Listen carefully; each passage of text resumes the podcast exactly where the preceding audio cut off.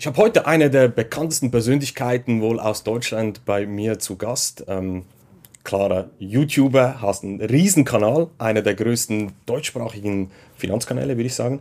Du bist Ökonom, Buchautor, du hast über eine Million Bücher verkauft, Bestsellerautor, genau. Wir haben ein gemeinsames Thema, das Thema Bitcoin, Kryptowährung, so, werden wir heute auch darüber sprechen. Dachte sechs. genau. Und äh, ja, du bist auch einer, der die Probleme, die es in Deutschland allgemeine Politik geht äh, oder gibt, sprichst du direkt an. Auch die Probleme, die wir auf der Welt haben. Ja, herzlich willkommen, Marc, Friedrich. Danke. Ich muss eher sagen, herzlich willkommen ich bei dir, oder? Wir sind ja bei dir jetzt hier. Danke, Marc Steiner. Ja, ja genau. Du bist jetzt bei mir zu Gast, aber hey, genau. Mikasa ist Tukasa. Genau. Äh, danke vielmals. Also, es ist sehr, sehr spannend. Wir, ja, wir haben uns immer wieder ausgetauscht. Wir wollten das zuerst ja online machen. Jetzt haben wir gesagt, nee, treffen wir uns doch mal ja. vor Ort viel wichtiger. Ich sehe dich immer wieder gerne und es ist eine ganz andere Atmosphäre, wenn man zusammensitzt. Ja, definitiv. Ja. Aber ich musste mir auch lange überlegen, ja, wie komme ich jetzt hier nach Stuttgart? Habe ich mir überlegt, okay, Flug, Flugzeug, ah, schwierig, mit der Bahn, Deutsche Bahn, schwieriges no Thema. No way. Ich dachte, okay, ich komme mit dem Auto, dann hatte ich schon Angst vor den Klimaklebern, oder, in Deutschland, ja, aber ich kam ziemlich gut durch. Aber es war spannend zu sehen, als ich durch, oder ja, ein Teil durch Stuttgart durchgefahren bin, habe ich gesehen, viele Plakate, grüne Wirtschaft, äh, Nachhaltigkeit und dann plötzlich kam noch ein Bitcoin-Werbelogo. Äh, Logo. Ich weiß mhm. nicht, wer da Werbung macht, warst du? Ja, ja, vielleicht. vielleicht. ich weiß nicht. Auf jeden Fall, wir haben sehr, sehr Nicht viele, die Grünen, nicht die Grünen. wir haben jedenfalls sehr viele Themen, die wir gemeinsam ansprechen heute, weil grundsätzlich können wir ja sagen, die Klimakrise, Krise, die bröckelt. Corona kommt ja vielleicht bald wieder, oder die ganzen Lockdowns, oder? Ähm, die staatliche Zensur nimmt zu. Deutschland schafft sich ja gerade ab. Kannst du überhaupt noch ruhig schlafen? Ja, sehr gut sogar. Ja gut, ich habe ja viele dieser Themen schon vor Monaten, teilweise vor Jahren adressiert und auch mhm. prognostiziert, dass Deutschland sich im Niedergang befindet, dass wir einen Zyklenwechsel sehen, dass wir eine Zeitenwende haben und so weiter. Und ich habe mich auch den unangenehmen Themen angenommen. Also ich bin natürlich auch stark polarisierend, aber jetzt im Rückspiegel der Geschichte muss man ja sagen, dass ich bei 80 Prozent leider richtig lag. Ne? Egal, ob es praktisch ein übergriffiger Staat ist, immer mehr Kontrolle ist, mehr Sozialismus, mehr Umverteilung, die EZB mit ihren Zinsen erst runter, dann wieder hoch und so weiter. Also viele Themen, die ich da richtig adressiert habe und ich schlafe gut. Warum? Weil wenn du natürlich darauf vorbereitet bist, sowohl mental als auch monetär, umso entspannter kannst du dem ganzen Geschehen zuschauen. Ich sehe mich so als Beobachter des Wahnsinns und ähm, kommentiere das halt natürlich und versuche die Menschen aufzuwecken und das ist meine Intention, authentisch, ehrlich und direkt. Ich rede Tacheles und es kommt nicht immer gut an, das weiß ich. Das ist auch jetzt, äh, es gibt zu Recht von, von Konfuzius eine Aussage, der gesagt hat, äh, wer die Wahrheit spricht, braucht ein schnelles Pferd und das sehen wir ja immer mehr und immer öfters, dass man natürlich auch mundtot gemacht wird, beziehungsweise beziehungsweise stigmatisiert wird, diffamiert wird oder auch diskreditiert wird. Aber nichtsdestotrotz, ich finde, Meinungsfreiheit ist eine der größten Güter, die wir haben, auch im Grundgesetz. Und ich sage einfach, es läuft einiges schief im, im Staate Dänemark, aber halt auch in der Schweiz, aber auch in Deutschland, Österreich, EU generell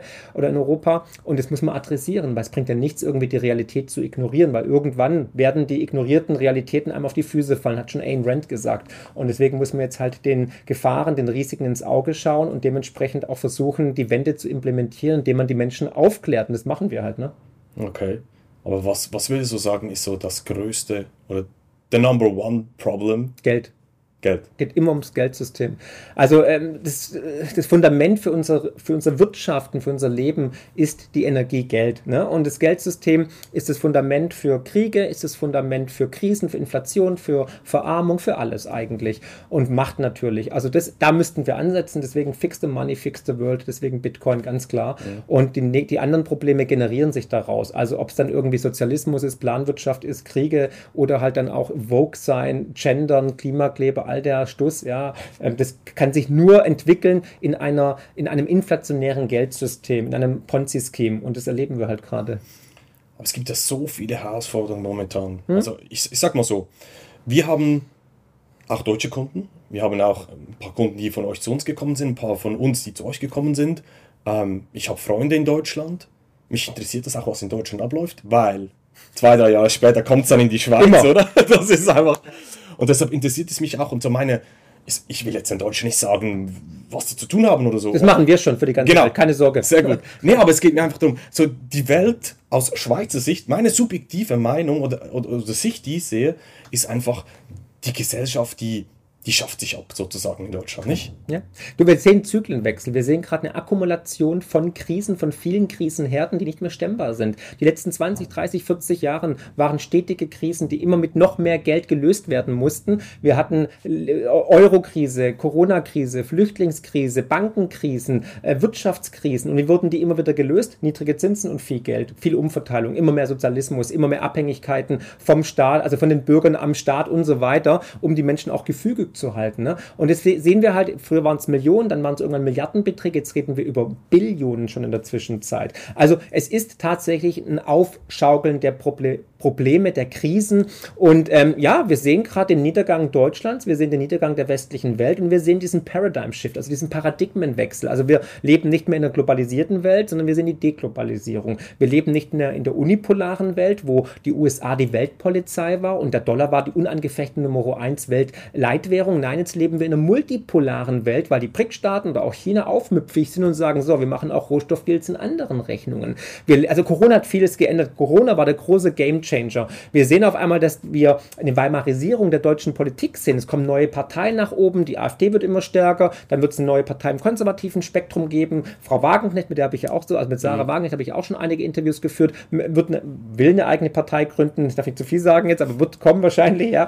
Und, und auf Twitter geht es ja, darum, wurde ja. das Gerücht. Genau, also wir sehen auf einmal einen großen Wechsel. Wir sehen, vorher hatten wir deflationäre Tendenzen in der Geldpolitik, jetzt sehen wir inflationäre Tendenzen und man muss immer wissen, wenn man auch da in den Rückspiegel der Geschichte schaut, Geldsysteme sterben immer im inflationären Umfeld, nie in der Deflation. Mhm. Also große Veränderungen, die gerade sich aufwärts machen und wir sehen halt den Niedergang Deutschlands, wir sehen demografische Probleme, wir sehen den Niedergang des US-Dollars und so weiter und es haben die meisten da draußen noch gar nicht realisiert, was wir gerade für eine historische Zeitenwende erleben und wir sitzen in der ersten Reihe, wir erleben Geschichte und es wird so viel verändern. Wir sehen geopolitische Anspannungen, das muss man sich auch noch überlegen. Wir sehen verschiedene Zyklen, die jetzt enden und neue Zyklen, die beginnen. Und das passiert nur alle 80, 90 Jahre. Und dass wir jetzt gerade jetzt leben, kann auf der einen Seite natürlich eine Bürde sein, auf der anderen Seite eine Riesenchance sein. Und jetzt wird es natürlich unglaublich spannend. Also holst Popcorn raus und enjoy the show. ja, du kannst es so einfach sagen, oder? Nee, also du, ich habe mega Respekt davor. Ich bin da unglaublich demütig. Aber ähm, ich bin unendlich dankbar dafür, dass ich halt ähm, das sehen darf und dass ich das miterleben darf und dass ich auch irgendwie das Geschenk habe, hinter die Kulissen zu schauen, ähm, Kontakte zu haben, in unterschiedlichste Bereiche Einblicke zu haben, Inside-Informationen zu haben, aber auch die Matrix verlassen zu haben, um zu erkennen, was wirklich passiert mhm. und diese Puzzleteile zusammenzulegen. Und das, das, ist so wertvoll, das kann ich auch nur jedem sagen. Man sollte auf jeden Fall versuchen, ein ganzheitliches Bild zu gewinnen. Also nicht nur auf die Wirtschaft gucken, nicht nur auf Bitcoin gucken, sondern es ist wirklich wichtig, was passiert geopolitisch, steuerlich, gesellschaftlich und gerade jetzt auch Corona. Das hat ja so viel gezeigt, wie schnell Freiheitsrechte selbst in der demokratisch-freiheitlichen Schweiz abgeschafft abgeschafft worden sind, mhm. ja von heute auf morgen. Und das ist schon ein Gamechanger gewesen. Es hat auch viele Menschen aufgeweckt. Und so wie jede, jeder Bärenmarkt im Kryptobereich ähm, Leute zum Bitcoin bringt, so wird auch jede Krise Menschen sozusagen aus der Matrix rausspülen. Meinst du das wirklich? Ja, ist so. Das merke ich ja. Du im Freundeskreis, im Kundenstamm, also in der Honorarberatung, mhm. im Bekanntenkreis, bei Nachbarn. Also es hat angefangen mit der Krise 2001, ja, 2000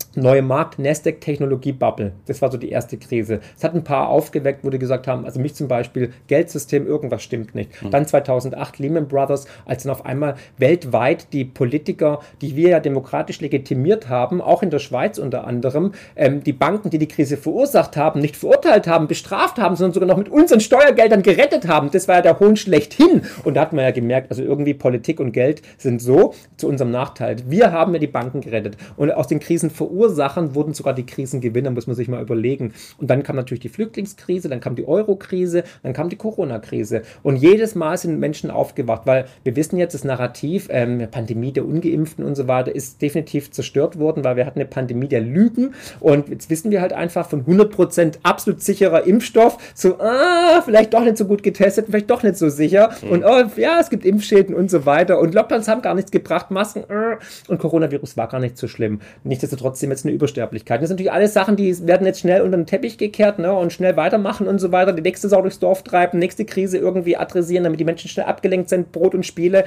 Ich meine, für mich war es ja so, bezeichnend, dass Fußball eines der ersten Sachen war, die wieder sozusagen während Corona erlaubt worden sind. Das war so genial, es war wie im römischen Imperium, macht schnell das Kolosseum auf, hol die Gladiatoren raus, die Leute werden äh, zu rebellisch und wollen protestieren und ziehen sich die gelben Westen an.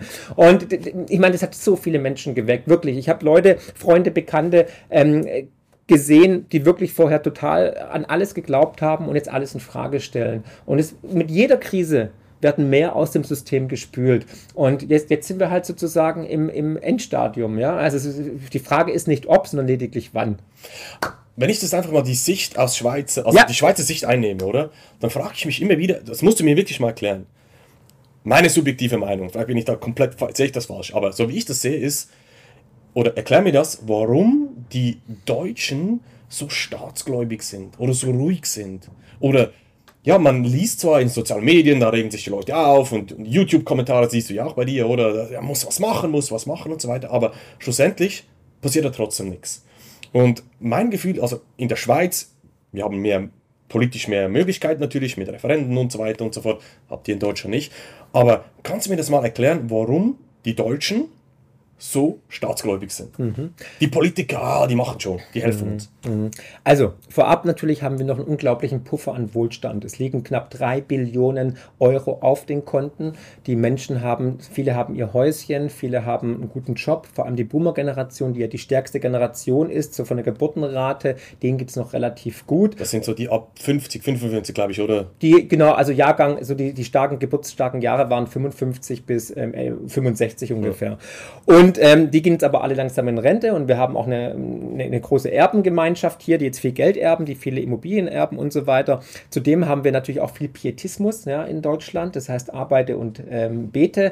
Also wir sind dahingehend schon sehr staatskonform, weil wir einfach sagen, okay, durch die preußische Erfahrung und so weiter, ähm, das wird schon funktionieren und so wurden wir auch konditioniert in der Schule. Ja.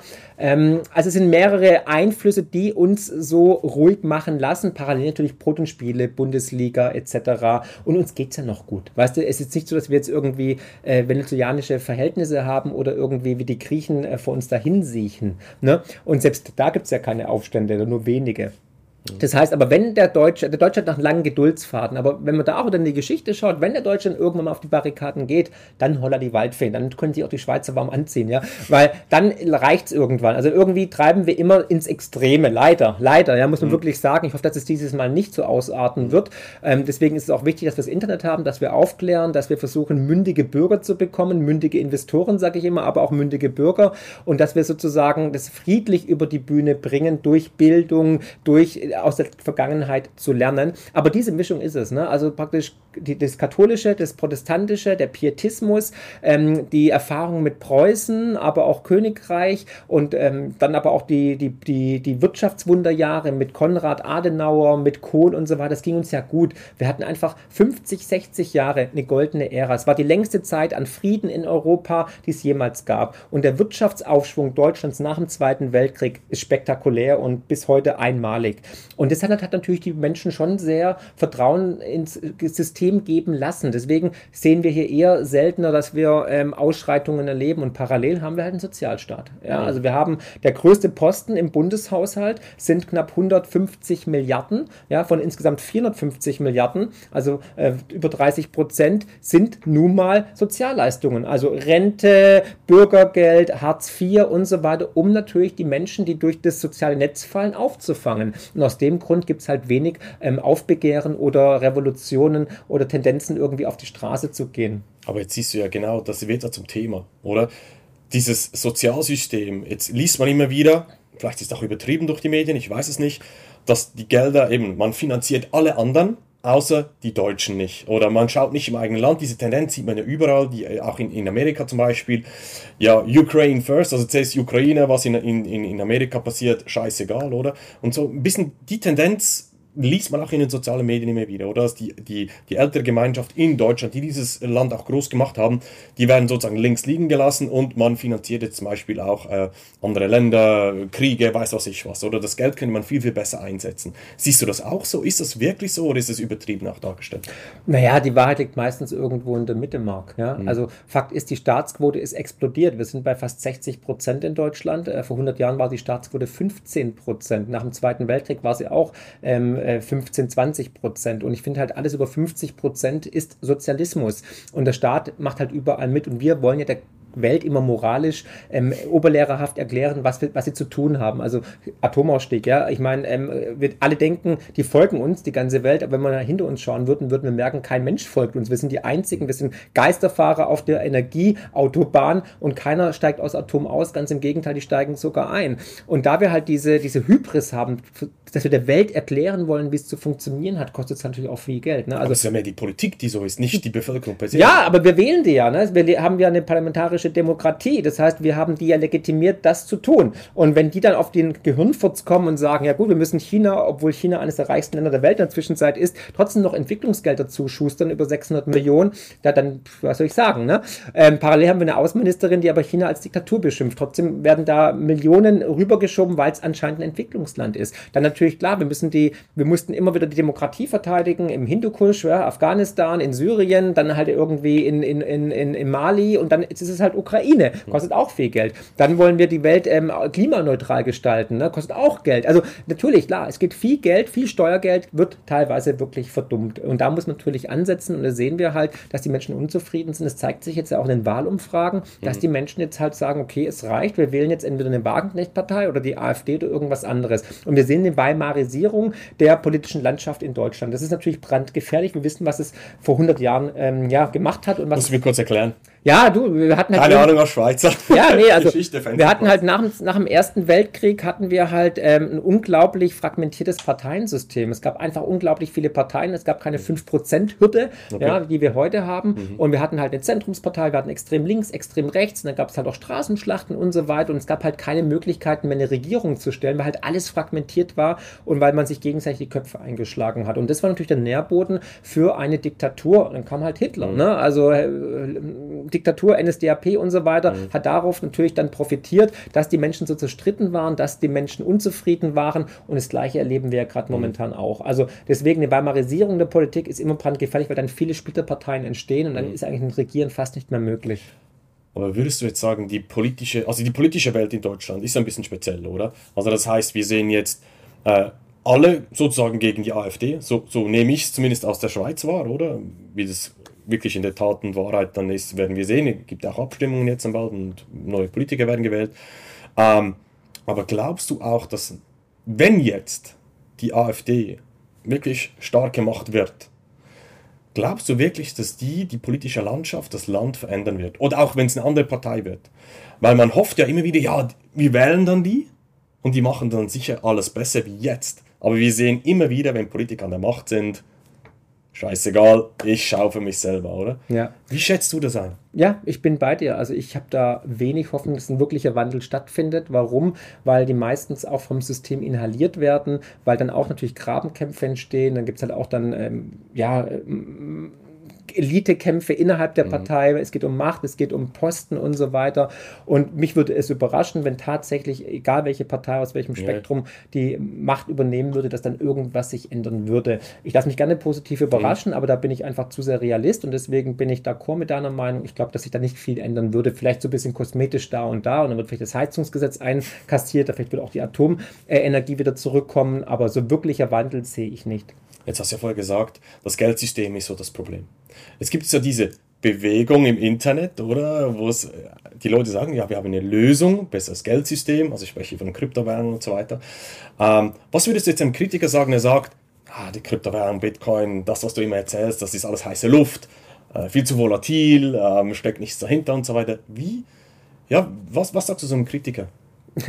ja, soll mir das Gegenteil beweisen. Also natürlich, ich, ich, dann fange ich an mit Inflation, mit Cantillon-Effekt und die Leute müssen ja erstmal das Finanzsystem verstehen. Und wenn man mhm. Henry Ford heranzieht, der gesagt hat, würden die Menschen das Geldsystem verstehen, hätten wir eine Revolution schon mhm. vor morgen früh. Und das ist wirklich der, der Hebel eigentlich, um die Menschen zu sensibilisieren, weil man muss ihnen einfach klar machen, sie geben ihre Leben, sie tauschen ihre Lebenszeit ein gegen Geld. Und dieses Geld wird entwertet. Es wird die Kaufkraft einem gestohlen. Und wenn wir jetzt offiziell die Zahlen angucken, 30, 40 Prozent im Euro seit Bestehen, und da gibt es ja erst seit über 20 Jahren, oder auch beim Franken gegenüber Gold und so weiter, 80, 90 Prozent und gegenüber Bitcoin sind ja alle Währungen, alle Papierwährungen sozusagen in, in, in Hyperinflation, dann wird erstmal klar, dass uns eigentlich Lebenszeit gestohlen wird. Nicht nur Geld, sondern dann kannst du sagen, okay, du würdest eigentlich 100 Jahre alt werden, könntest ein gutes Leben führen, aber uns haben es jetzt 40 Prozent geklaut. Das heißt, du wirst nur 60. Da würde jeder auf die Barrikaden gehen. Und so muss man es den Leuten erklären, dass einem Lebenszeit gestohlen wird, weil das, diese Zeit, die ich an der Arbeit investiere, um Geld zu verdienen, die kann ich nicht investieren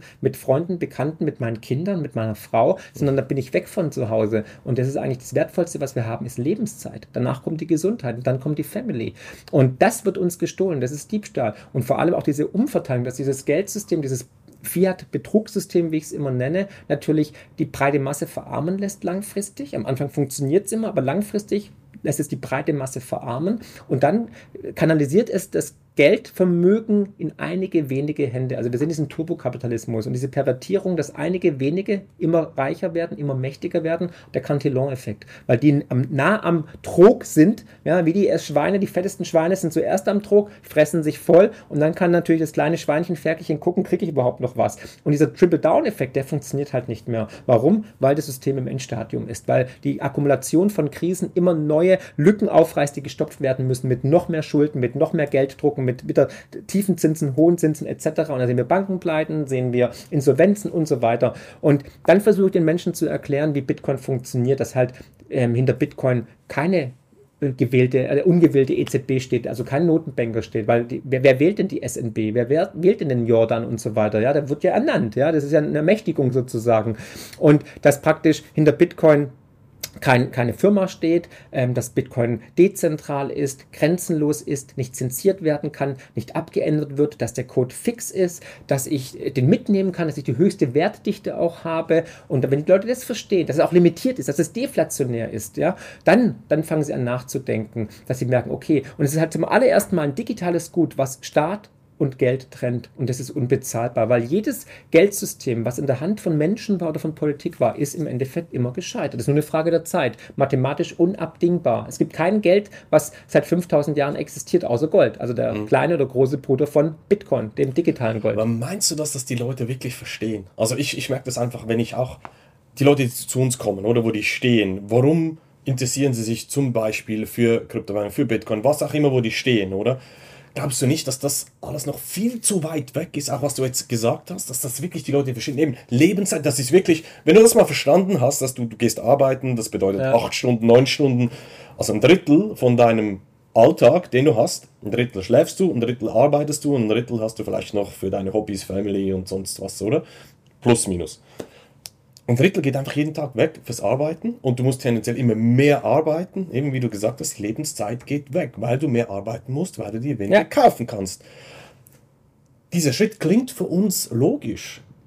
Glaubst du nicht, dass es zu komplex noch ist, dass das die Leute verstehen? Ja gut, deswegen mache ich ja die Videos auf YouTube, deswegen mhm. schreibe ich auf Twitter, deswegen halte ich Vorträge oder schreibe die Bücher, um dieses komplexe aus der Finanzwelt, das komplexe Geldsystem, das Wirtschaftssystem verständlich runterzubrechen, zu übersetzen, dass es jeder versteht. Und meine Benchmark ist immer meine Mutter, die ist 82, Floristin, ja, die hat kein Wirtschaftsstudium hinter sich. Und wenn die alles versteht, egal ob jetzt Bitcoin oder Inflation, Deflation, Geldsystem, Stagflation, dann weiß ich, es ist okay. Und es war ja auch sozusagen, ich glaube, es ist auch eine Gabe, die ich habe, dass ich komplexe Themen verständlich beispielhaft herunterbrechen kann, dass jeder es versteht. Und das ist essentiell. Und ich meine, sonst hätte ich nicht so viele Menschen erreicht. Mhm. Ich kriege ja auch das Feedback als E-Mail mhm. oder auch als Brief, wo Leute sagen, Mensch, endlich habe ich es verstanden. Ich muss aktiv werden. Ich muss jetzt mein Geld vom Konto nehmen oder ich habe Bitcoin verstanden und so weiter.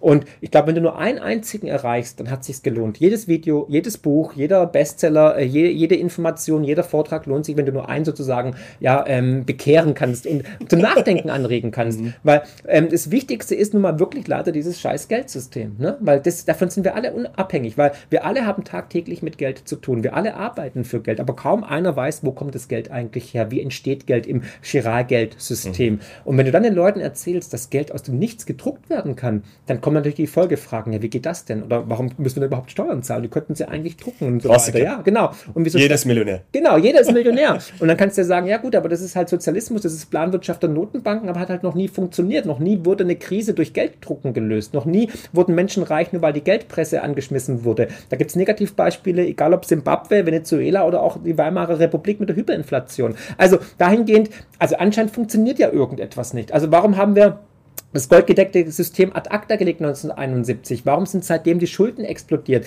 Warum haben wir seitdem Inflationswellen? Warum werden wir immer ärmer, obwohl wir immer mehr arbeiten, immer mehr Produktivität und Wettbewerb und bla bla bla bla. Da gibt es so viele äh, Parameter, die ganz klar zeigen, dass das Geldsystem, was wir momentan haben, einfach nicht funktioniert. Und unsere Intention muss es einfach sein, dem normalen Bürger, ja, die nichts mit Bitcoin zu tun haben, erstmal zu erklären, warum sie auf gut Deutsch in den Arsch gefickt werden. Mhm. Von dem System. Und zwar mhm. immer und immer wieder. Mhm. Und es sind immer wieder Wiederholungen. Da muss man nur in den Rückspiegel der Geschichte schauen. Und wenn sie das verstanden haben, das kannst du mit einfachen Sachen machen. Da musste ich irgendwie erstmal Bitcoin Proof of Work oder irgendwie irgendwas erklären, ja. Oder, genau. oder ja, genau, oder, oder ähm, keine Ahnung was, ja. Blockchain muss ja, oder, oder den, Chart 200, den, den Chart 256 oder so, ja. Nee, ganz im Gegenteil. Du musst den Leuten ganz klar erklären, ja.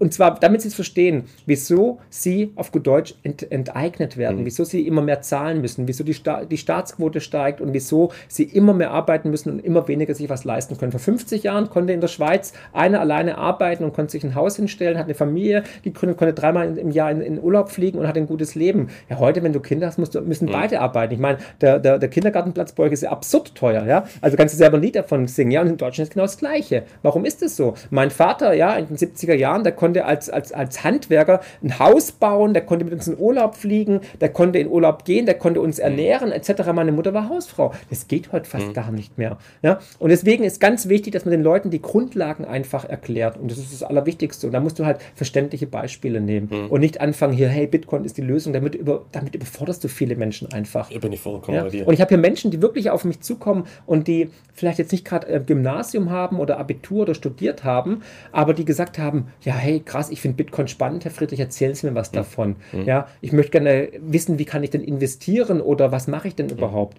Und das ist schon krass und die, die habe ich übers Buch gewonnen, ja, also die habe ich fürs, übers Buch begeistern können oder über ein Video, mhm. übers Geldsystem oder wie unser Geldsystem funktioniert oder warum Banken jetzt gerade in den USA umkippen. Mhm.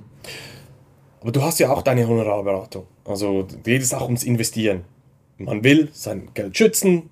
Rendite ist klar wahrscheinlich Haupttreiber, logischerweise. Gehe ich jetzt mal davon aus, von gewissen Kunden, die zu dir kommen oder nicht? Ja gut, die Firma heißt ja äh, Friedrich Vermögenssicherung. Also ich verspreche keine Rendite, sondern ich nee, das sage ich nicht. Es geht um aber, Vermögenssichern. Aber genau. natürlich, die Investments, die wir sozusagen empfehlen bei der Asset Allocation, haben natürlich in der Vergangenheit immer zu Gewinnen geführt. Genau. Ja. Wenn du jetzt das Thema Bitcoin nimmst, machen wir da den Horizont ein bisschen weiter auf. Wie siehst du das Thema dann, die Kryptowährung reinspielen? Wie, wie, wie, wie siehst du das Thema? Ist es für dich wirklich nur in Anführungszeichen, dass du dich auf Bitcoin fokussierst? Oder sagst du, nee, aus Renditegedanken zum Beispiel kann man durchaus was anderes noch machen, wenn man das möchte, wenn man es versteht und so weiter. Wie stehst du zu diesem Thema? Weil gerade in der Bitcoin-Szene ist das relativ extrem, oder? Da gibt es so Bitcoin, weh, du sagst was anderes, Bitcoin, dann, bist, ja. dann bist du der Teufel und weiß ich was anderes. Mhm. Ich bin halt ein bisschen offener, ich, ich gehe da lieber auf die Leute zu, wo sie sind, weil die Leute sind nicht bei Bitcoin die breite Masse, mhm. oder? Die muss man auch mal abholen, die haben auch Fragen, ja, da gibt es auch noch diesen Hund und diesen, mhm. diesen Frosch und so, oder? Pepe. Genau, wie, wie, wie siehst du dieses Thema? Mhm. Also, vor allem, wir machen immer Asset Allocation, das heißt, wir sagen schon erstmal Krypto. Und dann mhm. kommen die Kunden natürlich selber automatisch auf die größte Kryptowährung und das ist halt Bitcoin. Ja. ja. Und ähm, also ich persönlich bin natürlich Bitcoin Maxi, ja, okay. aber ich will den Leuten jetzt nichts vorbeten, sondern ich sage erstmal als Bereich Krypto, mhm. ne, als Asset sozusagen. Mhm. Und was die dann machen, ist dann natürlich ihre Angelegenheit. Aber natürlich sind sie auch gewarnt. Wir sagen immer, okay, passen Sie auf. Es gibt natürlich auch viele Negativbeispiele. Es gibt schlechte to Tokens und so weiter, ohne jetzt Namen zu nennen. Aber ähm, ja, also wir versuchen sie schon zu sensibilisieren, dass sie jetzt nicht irgendwie auf den letzten Shitcoin reinfallen, mhm. weil es geht ja um Vermögenssicherung. Mhm. Und es ist natürlich eine spekulative Variante im Gesamtportfolio mhm. und dementsprechend eher dann wenige Prozent.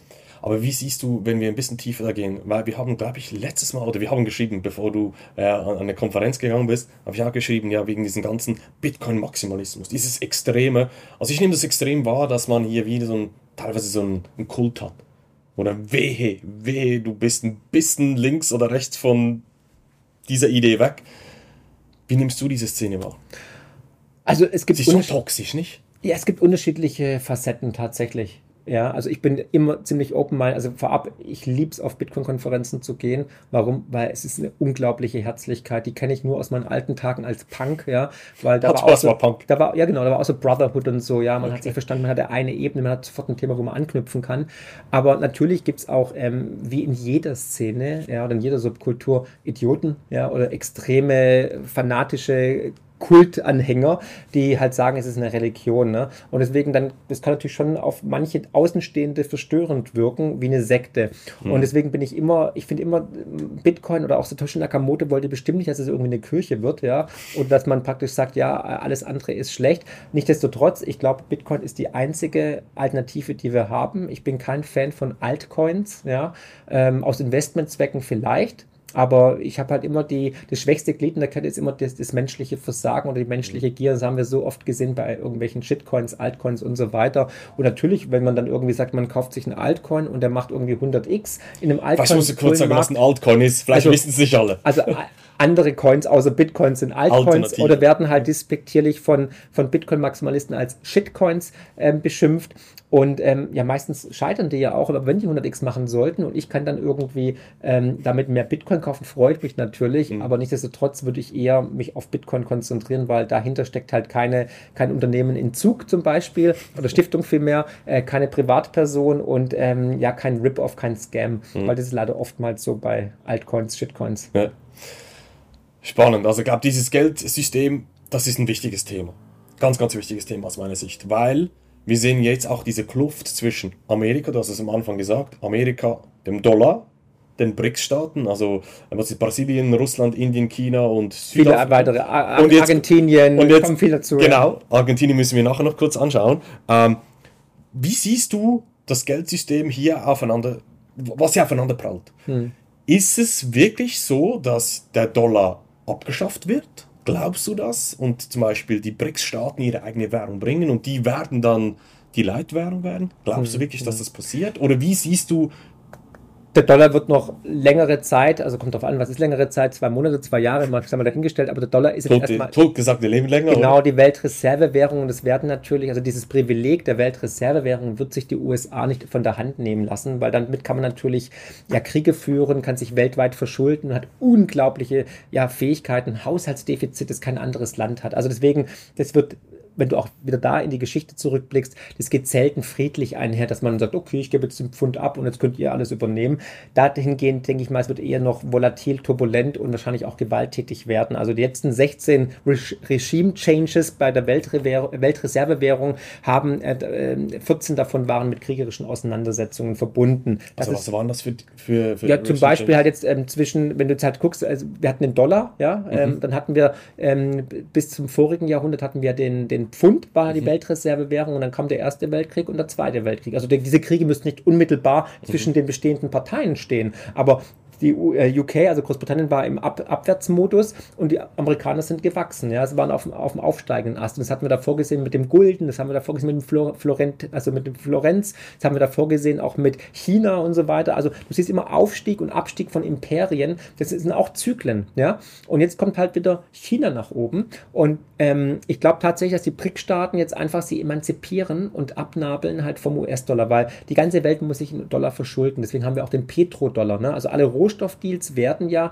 mit Dollar bezahlt. Aber jetzt sehen wir auf einmal, dass da aufmüpfige Staaten wie Saudi-Arabien oder Russland oder natürlich auch China und Indien sagen so, nö, wir akzeptieren jetzt auch Gold über die Shanghai Gold Exchange oder äh, Rubel oder Renminbi. Das war für mich so, pff, ja, natürlich. Wo ich, wo ich das gehört habe. Es war eine riesen Newsmark und es kam nirgends so richtig. So, so kleine. Äh, aber vielleicht kannst du es mal ganz kurz erklären, was es wirklich bedeutet. Ja, es bedeutet, dass man jetzt einfach sagt, wir wollen nicht mehr den Petrodollar verwenden, wir wollen nicht mehr, dass ihr dieses Privileg habt der Weltreservewährung, sondern wir machen die Deals jetzt direkt. Also du als Chinese zum Beispiel. Also wir haben gesehen, Saudi-Arabien hat mit China ein Öldeal gemacht und der wurde nicht über den Petrodollar wie die letzten 60 Jahre gemacht, mhm. weil es gab ja nach 1971, also 1971 wurde der Goldstandard ad acta gelegt und dann ist die US-Regierung nach Saudi-Arabien geflogen, hat gesagt, so, ihr seid das ölreichste Land, wir geben euch Waffen, wir beschützen euch, wir sind euer Bruder, ähm, aber dafür müsst ihr alle eure Ölgeschäfte im Dollar machen. Und seitdem haben wir den Petrodollar. Und das war natürlich der Grund für den unglaublichen Aufstieg Amerikas. Deswegen sind sie da, wo sie momentan sind, weil sie natürlich profitieren akzeptiert haben, weil die ganze Welt musste sich in Dollar verschulden. Ja, also alle haben, also alle Zentralbanken der Welt haben US-Dollar als Reservewährung, obwohl keiner in der Schweiz Dollar akzeptiert und genauso wenig in Deutschland, außer vielleicht der Burger King in Rammstein oder so. Ja, aber nichtsdestotrotz ist es halt die Weltreservewährung. Punkt mhm. aus. Und wenn du auch irgendwo bist, ähm, wenn wir nachher über Argentinien reden, ja, da war der mhm. Dollar auch die Währung, mhm. die du haben wolltest im mhm. Crash. Ähm, du kannst mit Dollar überall bezahlen. Weltweit wird es anerkannt. Und jetzt sehen wir aber auf einmal, dass die ersten Staaten ausbrechen, auch Brasilien, die sagen so, nö, wollen wir nicht mehr. Und jetzt haben wir gesehen, dass die Araber mit China einen Öldeal gemacht haben und es wurde mit Gold bezahlt. Mit Gold. Über die Gold Exchange in Shanghai. Und das war natürlich ein Riesenaufruhr. Das schmeckt den Amerikanern gar nicht. Natürlich kann es auch mit Bitcoin passieren. Und natürlich auch mit Renminbi, mit Rubel und so weiter. Ja. Das ist genau der Punkt. Ich, was, was mir dann wirklich so die Augen geöffnet hat, ist, okay, du bist jetzt China, starker Handelspartner mit der ganzen Welt. Du betreibst Handel, dann sagst du, okay, ähm, wir bezahlen euch zum Beispiel Rohstoffe in Renminbi, also die, die Währung von den ja. Chinesen. Und dann sagt zum Beispiel Saudi-Arabien, ja, okay, wir geben euch Öl dafür, nehmen eure, eure Währung und dann sagen die Araber, okay, ja, aber irgendwie muss ich damit was anfangen können. Und dann ist der, der schlaue Schachzug, was mir so die Augen geöffnet hat, ah, okay, die Chinesen bieten wiederum die Möglichkeit an, die Währung umzutauschen in, in ein hartes Asset, in ja. hartes Geld, in Gold. Mhm. Und zwar über die Shanghai Goldbörse. Ja. Das war für mich so, ja, warum? Warum? Weil die, die ähm, Chinesen haben sich in den letzten Jahrzehnten vollgesaugt mit US-Staatsanleihen mhm. und mit Dollar. Mhm. Und jetzt merken sie aber, scheiße, die Inflation war ja fast bei 10 Prozent der Dollar wird entwertet, wir müssen sofort in Sachwerte flüchten. Mhm. Während der deflationären Phase war das kein Problem, aber jetzt in der inflationären Phase werden praktisch ihre ganzen Bestände immer weiter entwertet. Und die wahre Inflation ist natürlich viel, viel höher. Ne? Also nicht nur 10% gewesen, es waren eher 15 bis 20%. Und deswegen haben wir, sehen wir jetzt diesen großen Paradigmenwechsel, dass jetzt die ersten BRIC-Staaten sagen, nö, wir wollen keinen Petrodollar mehr, wir emanzipieren uns, wir werden jetzt auch andere Sachwerte oder Hard Assets verwenden und wahrscheinlich auch irgendwann Bitcoin wir müssen auch ehrlich sein, es ist noch so. Oder? Am Welthandel ja, ist noch aber, klein. Aber Zartes Pflänzchen. Ja, aber es ist ein riesen, es ist ein riesen Game Changer. Allein, dass, dass Lula sich vor die Kamera stellt und sagt, so, es reicht uns, wir machen keine Deals mehr mit Lula ist der? Der Präsident von äh, Brasilien. Oder auch afrikanische Staaten sagen, es reicht uns, wir wollen nicht mehr unterjocht werden durch den französischen Front, den, ja, also viele mhm. Niger und so weiter. Oder wir wollen nicht mehr mit Dollar bezahlen und so fort. Das ist schon, da ist eine richtige Welle am Kommen und wir sehen jetzt so viele Mitgliedsanträge für BRIC-Staaten, also für die BRIC-Community, wie noch nie zuvor. Ja, also wir sehen jetzt schon, dass die BRIC-Staaten wirtschaftlich stärker stärker sind als die westliche Welt. Und das ist schon eine Ansage. Und vor allem, die ganzen BRIC-Staaten haben noch Bevölkerungswachstum. Und Bevölkerungswachstum geht immer einher mit Wirtschaftswachstum. Weil, wenn du junge Menschen hast, die sind gierig, die wollen eine Ausbildung genießen, die wollen fahren, die wollen iPhone haben, die wollen Auto haben, die wollen Familie gründen, die wollen Haus und so weiter. Und die westliche Demografie ist eine Katastrophe. Also China auch, ja, auch durch die Ein-Kind-Politik Katastrophe, wird auch eher sterbendes Volk sein. Bei sein Argentinien und all die anderen, die noch kommen. Wie, wie, wie arbeiten die zusammen? Wie muss man sich das vorstellen? Ich meine jetzt, wir in der Schweiz mit unseren Kantonen ist schon schwierig, dass wir da irgendwie eine Einheitsmeinung haben. Du sagst immer wie in Nordkorea oder ja. so 100% alle auf, auf Linie. Wie arbeiten die zusammen? Wie muss man sich das vorstellen? Also ich glaube, da ist auch viel Hoffnung drin. Ich glaube, weil es hat ja geheißen, irgendwie im August kommt die Prick-Goldwährung. Genau, und dann, sie haben wieder nichts gemacht. Oder? Genau, und ich habe das auch richtig prognostiziert. Ich habe hm. gesagt, Pustekuchen wird passieren. Ne? Darf dann vergessen, in den Prick-Staaten sind auch viele Länder, die sich hassen. Also Indien, China, die hassen sich eigentlich. Pakistan, Indien sowieso, ja. Ähm, okay. Brasilien ist auch nicht mit allen Staaten in Südamerika richtig Big Brother, ja. Also dahingehend ähm, wird es, glaube ich, noch schwieriger, weil du hast die Sprachbarrieren, du genau. hast die kulturellen Barrieren. Ähm, ich glaube, das ist viel Wunschdenken dabei. Also wenn die irgendwie schaffen, sozusagen eine, eine, eine, Trade Unity zu schaffen, dass man irgendwie weniger Zoll und so weiter hat und vielleicht, vielleicht eine Verrechnungseinheit, dann ist schon viel. Aber also, alles andere ist, glaube ich, zu optimistisch. Genau, sehe ich auch so. Also du siehst eher so, okay, die arbeiten auf irgendeiner wirtschaftlichen Ebene zusammen. Ja.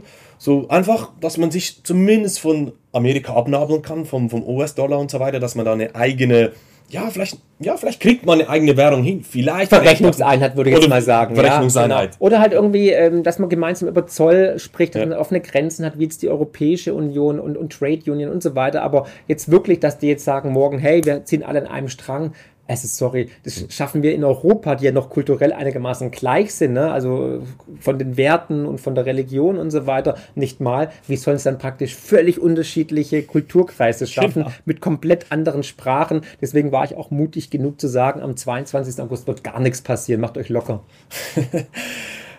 Macht euch locker, gutes Stichwort. Die Macht euch locker zur Inflation. Oder die, die, die nimmt ja jetzt ab, alles wird gut. Ja, In den klar. USA, Soft Landing, ja. alles okay, heile Welt, ja. wird alles gut kommen. Mhm. Nein. also, ähm, ich, erwarte, ich hätte, das hätte ich jetzt nicht erwartet. ja, genau. Nee, du, äh, also auch die Inflation ist wirklich äh, ein Gift und die Inflation kann man schlecht bändigen. Normalerweise müssten eigentlich die Notenbanken, um die Inflation effektiv zu bekämpfen, das Gleiche machen wie die Amerikaner, nämlich die Zinsen höher stellen als praktisch die Inflation. Mhm. Und das sind wir noch weit weg in Europa. In Europa sind wir bei der Inflation offiziell bei 6,1 Prozent, jetzt leicht, leicht wieder angestiegen auf 6,3 Prozent, aber die Zinsen sind gerade mal bei 4,25, glaube ich, gerade aktuell. Was, was sind wir denn gerade? Das müssen wir noch rausschneiden. Es ist da kommen so viele. Ich, ich, also, ich kann es ja auch nicht direkt sagen. Genau, wenn das Video raus ist, sind so nee, anders. Also genau, also wir sind deutlich, wir sind bei 4,5 Prozent in Europa. Eigentlich müsste die EZB auf 7, 8 Prozent gehen, damit die, die, Nachfrage gedrosselt wird und damit natürlich dann auch die Inflation senkt, weil äh, momentan haben wir auch Lohnpreisspirale etc. Und genau das ist auch der Grund, warum ich das nicht glaube, weil die EZB, wenn sie noch zwei, dreimal die Zinsen erhöht, wird der Schaden immer größer werden. Wir sind jetzt schon Kollateralschäden. Wir haben die Insolvenzen auf einem sieben Jahreshoch. Wir sehen, dass äh, die Baugenehmigungen massiv fallen. Also es wird kaum noch gebaut. Bauträger, die Immobilienbranche haben wirklich große Probleme. Wir sehen, dass ähm, der Konsum massiv zurückgeht, ja, was auch dann wieder weniger Steuereinnahmen bedeutet und so weiter. Also da sind viele Kollateralschäden, die jetzt entstehen. vor allem natürlich ein wichtiges Beispiel, durch die hohen Zinsen müssen die Staaten ja auch mehr Zinszahlungen leisten. Beispiel, Deutschland musste 2021 3,7 Milliarden für seine Schulden bezahlen, die über 2,5 Billionen Euro sind. Also ein Klacks eigentlich. Warum? Weil wir hatten Niedrigzinsphase. Der deutsche Staat konnte sich kostenlos, teilweise sogar mit Minuszinsen verschulden. Ja? Draghi sei Dank. Und diese 3,7 Milliarden steigen nächstes Jahr auf fast 37 Milliarden. Also verzehnfachen sich. Warum? Weil die Zinsen jetzt steigen. Parallel sehen wir, dass die USA und so weiter in den nächsten Wochen, Monaten Billionen umschichten müssen und die werden nicht günstiger werden, weil vor drei Jahren hatten wir, hatten wir 0% Zinsen, 1% Zinsen, jetzt haben wir in den USA 5,5% Zinsen. Das heißt, die Staatsanleihen, die jetzt emittiert werden müssen, die sind natürlich viel, viel teurer für den Staat. Und das beste Beispiel ist natürlich, dass der größte Posten im US-Bundeshaushalt nicht mehr das Militär ist wie die letzten 50 Jahre, weil das meiste Geld ging immer in den Militärapparat. Jetzt ist es zum allerersten Mal die Zinszahlungen auf die US-Staatsschulden, die bei 33 Billionen Dollar sind und damit 120 Prozent vom BIP sind. Und insgesamt muss die USA eine Billion Dollar nur an Zinsen zahlen. Da ist noch nichts getilgt, nur Zinsen. Und jetzt kommt die große Rotation. Jetzt laufen alte Staatsanleihen aus und neue müssen ja emittiert werden. Warum? Weil Biden und so natürlich auch strukturell gierig sind, mit Geld nicht umgehen können, dem Sozialismus frönen und immer neue Schulden machen müssen. Und das wird natürlich spannend. Das heißt, wir werden irgendwann die Wende sehen, die Zinswende sehen und dann siehst du eine zweite Inflationswelle. Parallel, was auch noch die Inflation meiner Ansicht nach, also wir werden noch ein bisschen runtergehen, aber dann geht es wie in den 70er Jahren in die zweite Welle, die höher sein wird wie die erste. Und dann werden wir auch die Panik der Notenbanken sehen. Und parallel durch die Deglobalisierung, durch die multipolare Welt, durch die Lohnpreisspirale wirst du halt neue Inflationsschübe sehen. Wir haben in Deutschland das Bürgergeld um 12 Prozent erhöht. Und jetzt frage ich dich eins: Weißt du, was ein UPS-Mitarbeiter in den USA jetzt aktuell verdienen kann? Ich habe was gelesen. Scheiße. Ja. 200.000? 170.000 genau. Dollar. Weil wir Fachkräftemangel sehen. Ja, weil wir einfach eine alternde Bevölkerung sehen. Die Boomer gehen jetzt, die Boomer waren ja gut ausgebildet, nicht nur in Europa, sondern auch in den USA teilweise. Die gehen jetzt alle peu à peu in Rente. Mhm. Und jetzt haben wir einfach äh, zu wenig neue Leute. Ja, und klar, wir haben jetzt in, in Süden äh, Amerikas, äh, im, in Süden der USA sehen wir jetzt große Flüchtlingsströme, aber weiß nicht, ob die einen Führerschein haben oder alle fließend Englisch sprechen oder alle Zahntechniker sind. Ne? Eher fraglich. Aber wenn du selbst als UPS-Fahrer oder FedEx-Fahrer oder McDonalds-Mitarbeiter, ja, mhm. auf einmal irgendwie 100 oder 150 oder 170.000 Dollar verdienst, dann merkst du schon, okay, massiver Mangel. Und das wird natürlich die Inflation weiter betreiben. Parallel siehst du jetzt schon den Ölpreis Richtung 100 Dollar marschieren, weil die OPEC-Staaten sagen, wir reduzieren alles, wir haben immer noch kaputte Lieferketten. Also es sind so viele verschiedene Probleme, die ganz klar für eine zweite Inflationswelle sprechen. Deswegen sage ich, zieht euch warm an, die zweite Inflationswelle kommt und die wird heftiger werden und dann haben die Notenbanken ein richtiges Dilemma. Was sagt deine Glaskugel zeitlich? Immer fest, immer festnageln, oder? Ja, nee, auf ja, jeden was, Fall. Was, was glaubst du so? Auch aus der Vergangenheit kann man immer so ein bisschen die Zyklen schauen, wie ist das so passiert, so ungefähr. Ja, was, also, was rechnest du persönlich jetzt? Ich denke mal so, ähm, 2025 bis 2027 wird es sehr sportlich werden. Da könnten dann auf jeden Fall die zweite Inflationswelle sehen, vielleicht sogar schon 2024, das kommt jetzt drauf an, ist ja immer eine Verzögerung, weißt du, die Notenbanken machen ja immer alles zu spät, zu extrem, ja, und ähm, jetzt sehen wir halt schon, dass die ersten Bremsspuren da sind. Und wahrscheinlich werden dann die Notenbanken noch weiter länger die Zinsen pausieren oder vielleicht sogar in der, in der Eurozone erhöhen. Und damit steigen auch die Kollateralschäden. Und das ist auch ganz wichtig, was die Zuschauer wissen müssen, jedes Mal, wenn es einen Zinserhöhungszyklus gab, ist im System irgendwas kaputt gegangen. Und dieses Mal ist die Staatsanleihenblase geplatzt und parallel auch die Immobilienblase und wir sind schon die ersten Banken, die umgekippt sind in den USA oder in der Schweiz, die Credit Suisse und so weiter, ja. Also dahingehend, das sind tickende Zeitbomben und es sind so viele Probleme an so vielen verschiedenen Punkten, die man nicht in den Griff bekommt. Also Demografie und dann die Inflation und dann ähm, hast du noch geopolitische Anspannung. Also ich will jetzt gerade nicht Politiker sein. Wir können jetzt die Gegenposition einnehmen und sagen, okay, das hören wir schon immer. Mhm. Oder? Das hören wir immer, hast du sicherlich schon hundertmal gehört, Crash-Propheten, all ja, diese ja, Dinge. Ja. Wie reagierst du darauf? Ja, also 2008 äh, nach Lehman Brothers oder auch 2012 Euro-Krise saß ich mit Hans-Werner Sinn in einer Phoenix-Sendung mit Per Steinbrück, also dem ehemaligen deutschen Finanzminister. Und wir dachten alle eigentlich, ähm, das System ist am Ende. Immer wieder. Und da lagen auch, wie gesagt, ähm, andere Ökonomen, Experten tatsächlich falsch, weil was ich nicht mit einberechnet habe damals, auch bei meinem ersten Buch, dass die Politiker, aber auch die Notenbanken bereit sind, ähm, die Grenzen zu dehnen, beziehungsweise sogar Gesetze zu brechen. Hätte ich nie für möglich gehalten, dass hier Gesetze gebrochen werden, die sie selbst teilweise installiert haben und dass sie so viel Geld in die Hand nehmen wie noch nie zuvor, weil für mich waren Milliarden schon unglaublich viel. Was war dazu mal das Gesetz oder die Gesetze? Du, wir haben ESM, wir haben das Mandat der EZB immer weiter ausgeweitet. Ich meine, die Schweizer Nationalbank hat ja auch den, ähm, die, den, den, den, den, den Franken an den Euro gekoppelt, ja, er hat Milliarden, hunderte Milliarden an Euro aufgekauft, an Staatsanleihen aufgekauft. Die EZB, ohne die EZB wäre der Euro schon längst finito ohne das Whatever It Takes von Mario Draghi, ohne dass die EZB Staatsanleihen von Italien, von Spanien, von Griechenland aufgekauft hätte, wäre die ganze Südperipherie Europas schon längst bankrott.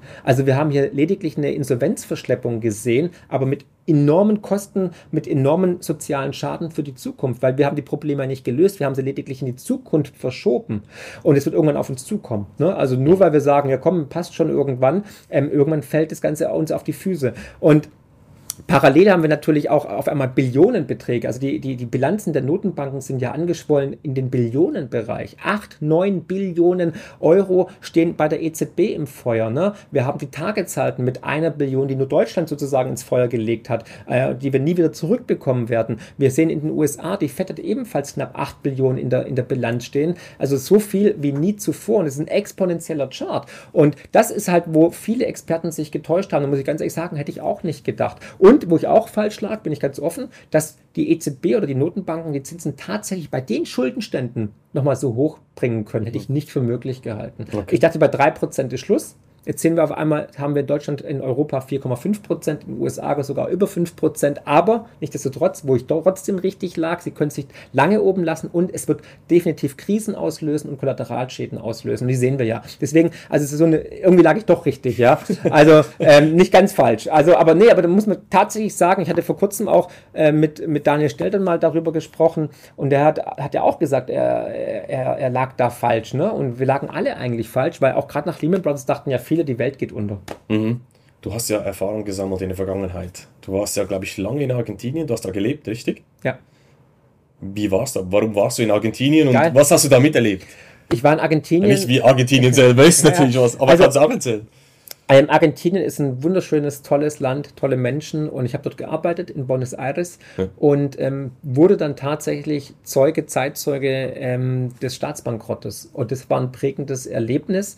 Davor war ich ja schon Kind des neuen Marktes, habe schon damals mit Technologieaktien getradet und extrem viel Geld verloren und auch viel verloren, aber im Endeffekt mehr gewonnen zum Glück. Aber mehr auf der Privatseite. Ja, ja, also ich war auch im Venture Capital tätig und so weiter. Okay. Für eine Schweizer Unternehmen übrigens. Ja, okay. Genau, aus. Äh, CS?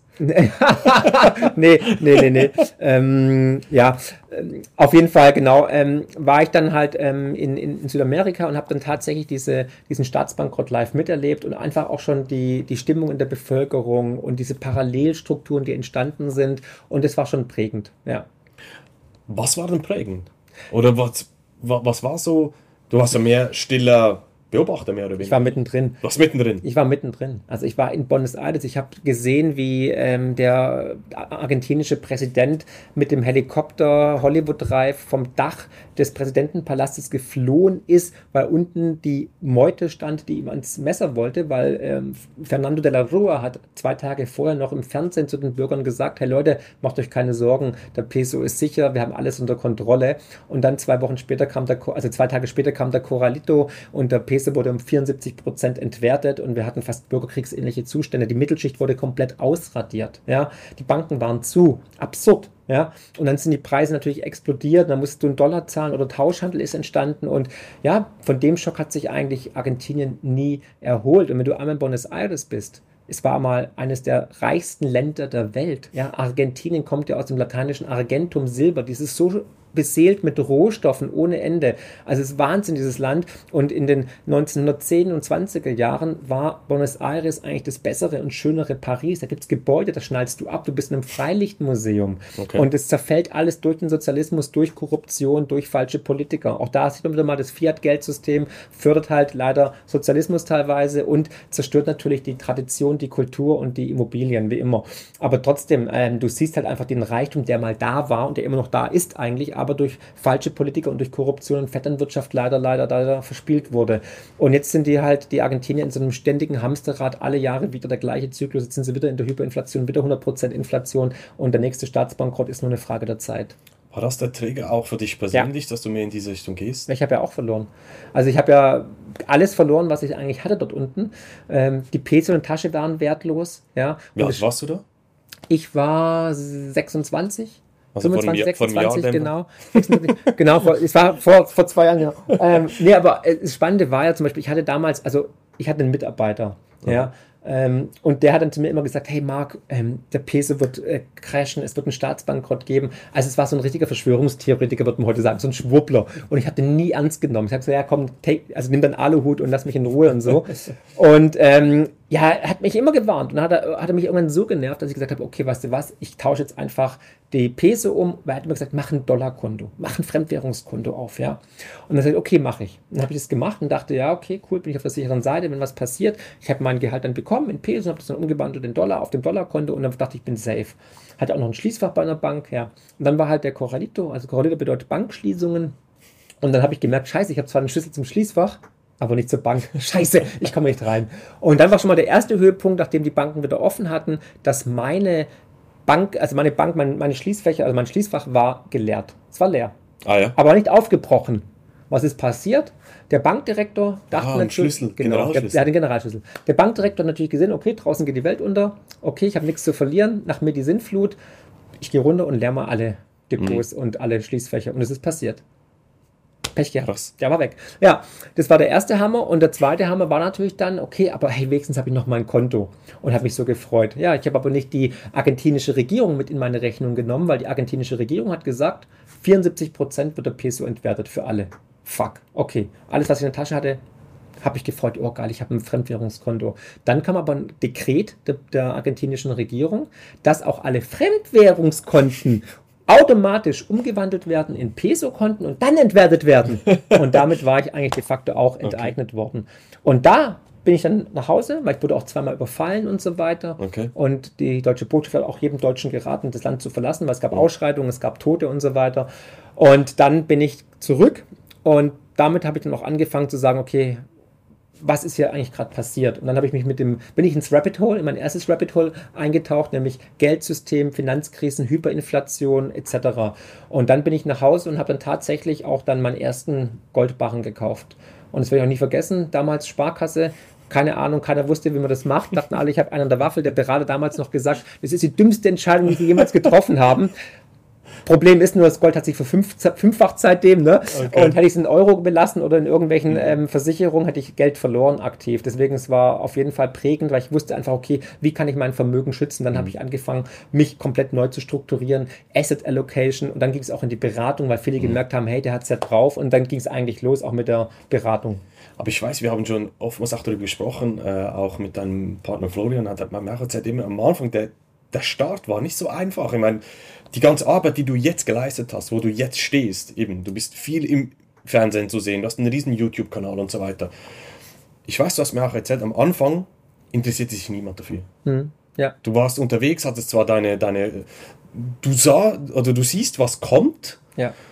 Aber niemand interessiert es. Nee. Am Anfang waren da drei, vier, fünf Leute bei den Vorträgen irgendwie. Also, Heute fühlst du Hallen, oder? Also ja, genau, ja. Also äh, es war wirklich so, 2001 war das Ganze, da kam ich praktisch, dann war ich 2002, habe ich mich dann erstmal um mich gekümmert, habe mich da reingelesen, habe unglaublich viel gelernt und mich erstmal selbst neu aufgestellt finanziell und dann praktisch auch so mit Familie, mein Vater etc., bekannte Freunde und so weiter versucht zu sensibilisieren. Der Erfolg war eher überschaubar, ja, muss man jetzt mal ganz ehrlich sagen.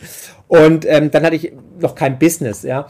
Und dann war ich ja 2005, 2006 in den USA. Mhm und habe dann halt gesehen, wie diese Immobilienblase aufgebläht wurde. Und für mich war da auch ein weiteres, äh, habe ich auch schon oft erzählt, grundlegendes Ereignis, was wirklich mich geprägt hat, war mein Freund Adam, Grüße gehen raus, ja, ähm, der damals frisch von der Uni kam, hatte keine Ersparnisse, hatte keinen Job, hatte keine Sicherheit, nichts. Und dann kam er zu mir und meinte, hey Mark, um, ähm, let's go to the bank, I want to buy a house. Ja, und ich voll, what? Ja, also er war, wollte, wollte eine Freundin von mir heiraten, er wollte praktisch mit ihr dann ein Haus kaufen, wollte eine Hochzeit finanzieren und eine Weltreise machen.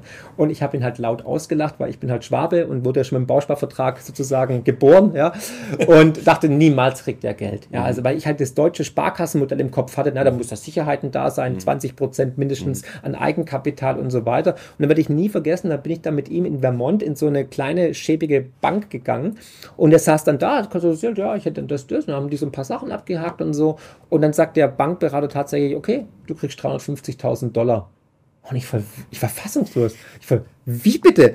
Und das war wirklich eine Sache von fünf Minuten, als ob er irgendwie zum, zum Starbucks ging, um sich einen Kaffee zu holen. Der hat nur zwei, drei Fragen gestellt, Adresse, also Führerschein ist ja da ganz wichtig und Krankenkasse und dann ging schon los und hat dann einen Check gehabt. Und ich voll, okay, this is a bubble. Ja, das, also da wusste ich schon, okay, ich muss sofort heim, ich muss irgendwie mich komplett neu strukturieren und bin dann auch tatsächlich heim und habe dann allen erzählt, dann war ich an Volkshochschulen und habe dann versucht, die Leute zu sensibilisieren, Leute, da kommt eine riesen Finanzmarktblase mhm. auf uns zu, eine Immobilienblase, die wird, weil ich habe gesehen, jeder kriegt einen Kredit da drüben, ohne Sicherheiten. Ja, und da kam ja halt auch heraus, da waren ja dann teilweise äh, Striptänzerinnen, die dann 15 ähm, Kreditkarten hatten und 30 Immobilien und jongliert haben. Es war ja absurde Auswüchse, die wir gesehen haben durch diese ähm, äh, Notenbankpolitik von Greenspan, ja, der halt jede Krise gelöst hat durch noch tiefere Zinsen und noch mehr Geld drucken. Und da habe ich gewarnt, gewarnt, gewarnt. Und ich weiß noch, bei meinem ersten Vortrag in Weiblingen im Bürgerzentrum waren zwölf Leute, so Nachbarn, Freunde von mir und halt Family. Und ähm, die haben alle den Kopf geschüttelt, dachten, okay, das spinnt komplett, was für ein Spinner. Und es ist mein, ich glaube, ist so ein roter Faden durch mein Leben. Ich bin immer zu früh dran, liege aber dann schon richtig, wird erstmal diffamiert, ja. Und mein Vater war kurz davor, mich zu enterben, hat gesagt, jetzt spinnt er komplett der, der Junge, jetzt muss man, muss man wahrscheinlich ihn irgendwie zum Psychiater schicken und so weiter. Und dann kam aber dann, ja, 2007 ging es los und 2008 kam natürlich Bear Stearns und dann haben sich die, weil ich bin immer am Ball geblieben, steht der Tropfen, hüllt den Stein, habe weiterhin Vorträge gemacht, war bei Volkshochschulen, war an, war an Buchhandlungen, Büchereien etc. Und irgendwann kam halt dann der große Knall und auf einmal stand das Telefon nicht mehr still. Und Leute, da kamen Bekannte, Freunde, Verwandte. Oh, Marco, du musst mal das angucken. Ich habe da was. Was kann ich da machen? Was mache ich mit der Lebensversicherung? Und frag, was passiert mit dem Euro und so weiter. Und dann ging es richtig los. Und dann aufs Buch geschrieben. Und ja, dann war es. Also es war lange Durststrecke und irgendwann ja, kam so der Trigger. Aber ich wusste, ich, ich, wusste, ich lag richtig. Ich wusste ja. mathematisch und, und anhand der Daten und Fakten, es wird passieren, so eine Frage der Zeit. Es ist nicht die Frage ob, sondern lediglich wann. Und es war klar. Und dann habe ich ja auch in meinem ersten Buch die Griechenland-Krise prognostiziert, die genauso eingetreten ist. Und ich glaube, ein Jahr lang war das Buch auf dem Markt und es war ja ein mega Longseller. Und dann ist Griechenland passiert, genau wie es im Buch gestanden ist. Und dann hat natürlich, dann haben sich die Medien auf mich gestürzt. Woher wussten sie das? Bla bla bla. Und es ist immer ein Spiel der Wahrscheinlichkeit. Du musst halt die, die, mhm. die, die Varianzen halt ausloten. Mhm. Und für mich war klar, es wird passieren. Genauso wie für mich klar war mit Corona, dass es halt, wie gesagt, irgendwie mhm. nicht so ist, wie es uns berichtet wird. Und genauso auch mit, dass Bitcoin eine Chance haben wird und das Gold und so weiter. Es ist immer, ist immer ein mhm. Spiel der Wahrscheinlichkeiten. Und ich bin halt mhm. mutig genug, halt dann auch Prognosen abzugeben. Mhm. Und ich liege halt öfters richtig als falsch. Das ist mein Glück. Aber warum tust du dir das an? Ich meine, du wirst auch oftmals hart kritisiert, weil mhm. du eben auch gewisse Dinge ansprichst, auch politisch gesehen, oder? Ja. Warum tust du dir das noch an? Ja, das frage ich mich teilweise oft auch, wenn ich, einen, wenn ich äh, einen sensiblen Moment habe oder meine Frau fragt mich das oft, auch Freunde und Bekannte.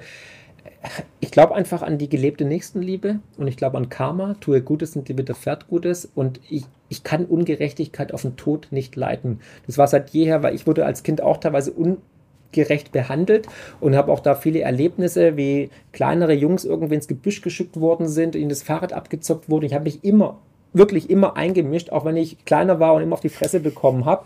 Aber ich, ich kann Ungerechtigkeit nicht ab. Mhm. Vielleicht ist es irgendwie eine Bürde aus meinem früheren Leben, dass ich irgendwas gut machen muss oder so. Aber ähm, ich kann auch da meinen Mund nicht halten. Ich glaube, das wäre, da würde ich mich selbst verraten. Und es merken Leute, dass ich authentisch bin, dass ich jetzt nicht mhm. mache irgendwie aus Marketingzwecken, mhm. wie vielleicht viele andere YouTuber oder mhm. irgendwelche anderen Heinis da draußen, ja, sondern dass es mir echt um die Sache geht. Weil ich glaube einfach, es ist meine bürgerliche Pflicht und auch meine, meine ne-, gelebte Nächstenliebe, die Bürger darauf vorzubereiten, meine Mitmenschen darauf vorzubereiten, was auf uns zukommen wird. Und ich habe unglaublich viele Menschen erreicht. Ich kriege das Feedback ja immer wieder. Ja, wenn ich dann irgendwie im Zug bin, am Flughafen bin, selbst am Supermarkt, da Leute kommen, Herr Friedrich, danke, ohne Sie hätte ich Bitcoin nie entdeckt, ohne Sie hätte ich das Geld ziemlich verstanden, mhm. ohne dich hätte ich nie, hätte ich mich impfen lassen, egal was auch immer, ja. Und mhm. dich umarmen und das, das ist der größte Lohn mhm. überhaupt. Da kriege ich Gänsehaut, ja, mhm. weil Leute echt dann so dankbar sind, dass man dann ihnen geholfen hat, ohne irgendwas dafür zu wollen. Mhm. mhm.